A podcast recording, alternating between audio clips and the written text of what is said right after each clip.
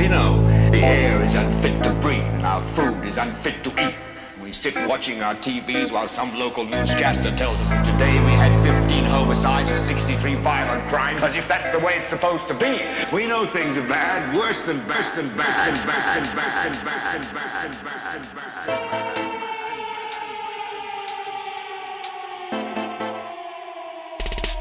We know, we know, we know,